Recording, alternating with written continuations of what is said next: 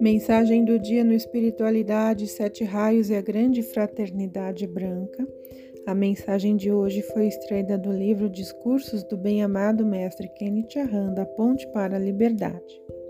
Agradecemos vosso interesse prestativo e trabalho mútuo na divulgação à humanidade de uma pequena parte de nosso esforço e a iluminação dos ensinamentos espirituais.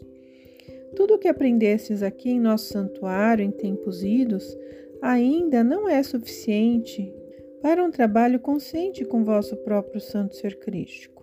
Vinde e banhai-vos com a chama da iluminação, elevando, sim, suficientemente o vosso eu externo, que assim mergulhará na oitava da luz mais elevada, recebendo orientação quanto à execução da vossa atividade. O eterno Santo Ser Crístico teve o poder de expressar-se ao longo de vossas diversas vidas passadas, e oportunamente isto deverá acontecer novamente na vida atual, para que possa haver um trabalho mútuo de acordo com a vontade divina, juntamente com os irmãos e irmãs dos reinos da luz, que vos querem orientar no sentido do vosso plano divino. Desejamos expandir em especial a divina virtude da compreensão, porque a humanidade há muito tempo deixou de expandi-la. Observamos a maioria das pessoas e vemos que elas não a possuem. Portanto, não têm condições de compreender e muito menos expandir esta virtude. Despertar novamente a compreensão sobre situações de extrema necessidade e toda sorte de infortúnios, compreender o que vem a ser evolução espiritual. Eis aí o nosso empenho, e vós, amigos, também devereis em vossa vida cotidiana demonstrar mais compreensão para com as pessoas de todo o mundo, e especialmente aquelas com quem entrais em contato. Tudo isto, germinando com um puro amor divino, deve capacitar-vos e dar o primeiro passo para a sua evolução. Essas pessoas, por motivo de causa e efeito, irão aproximar-vos da luz maior, pois assim compreensivo podereis ser um canal, um leal servidor para os mestres da sabedoria. Para alcançar esta meta, vossa ilimitação terráquea deve dissolver-se pouco a pouco. Refleti sobre minhas palavras. Breve isto ser-vos-á possível. Expandi juntamente conosco a poderosa chama da iluminação eterna e depositai toda a vossa compreensão dentro do vosso amor divino. Portanto, impessoal, somente assim a humanidade pode restabelecer-se de suas más ações e reencontrar a energia que expandiu, qualificada de ódio, raiva, vingança, inveja, etc.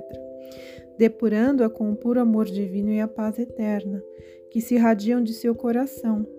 Todo arrependimento se dilui no verdadeiro e sublime amor divino. Faço sobressair alguns predicados que deveis adquirir, e novamente insisto em dizer que uma compreensão constante em relação ao próximo, um coração perdoador, bem como as virtudes da harmonia e paz, conduzem o homem pelo caminho da luz. Dentro destas condições, ele tem a possibilidade de percorrer um bom trecho no caminho.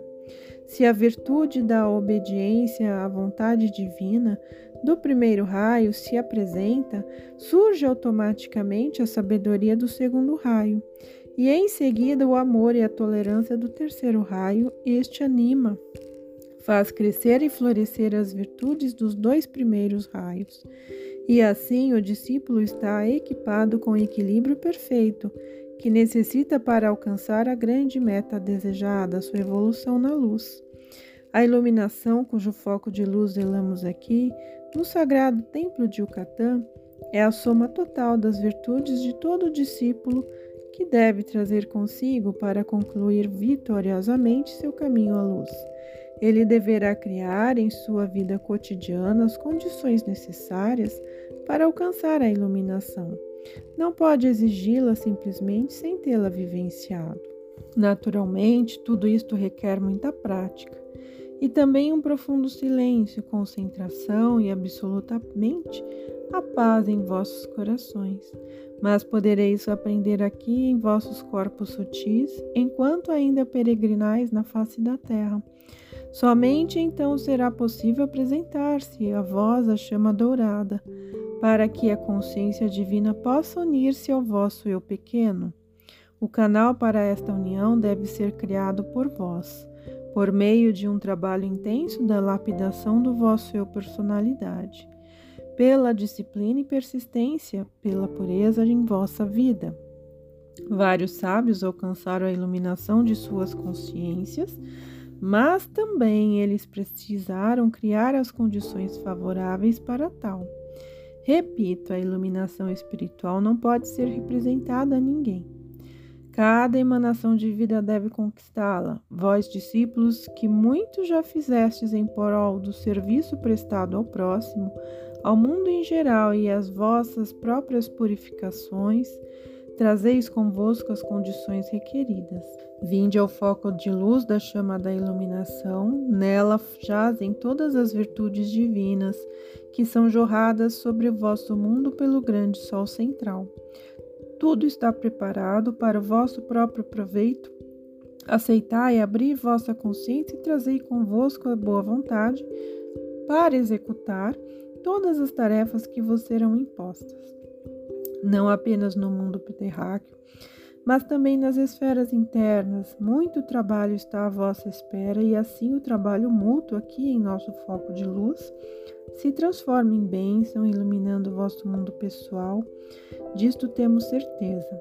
Sede envoltos com o manto protetor das irradiações do templo do sol.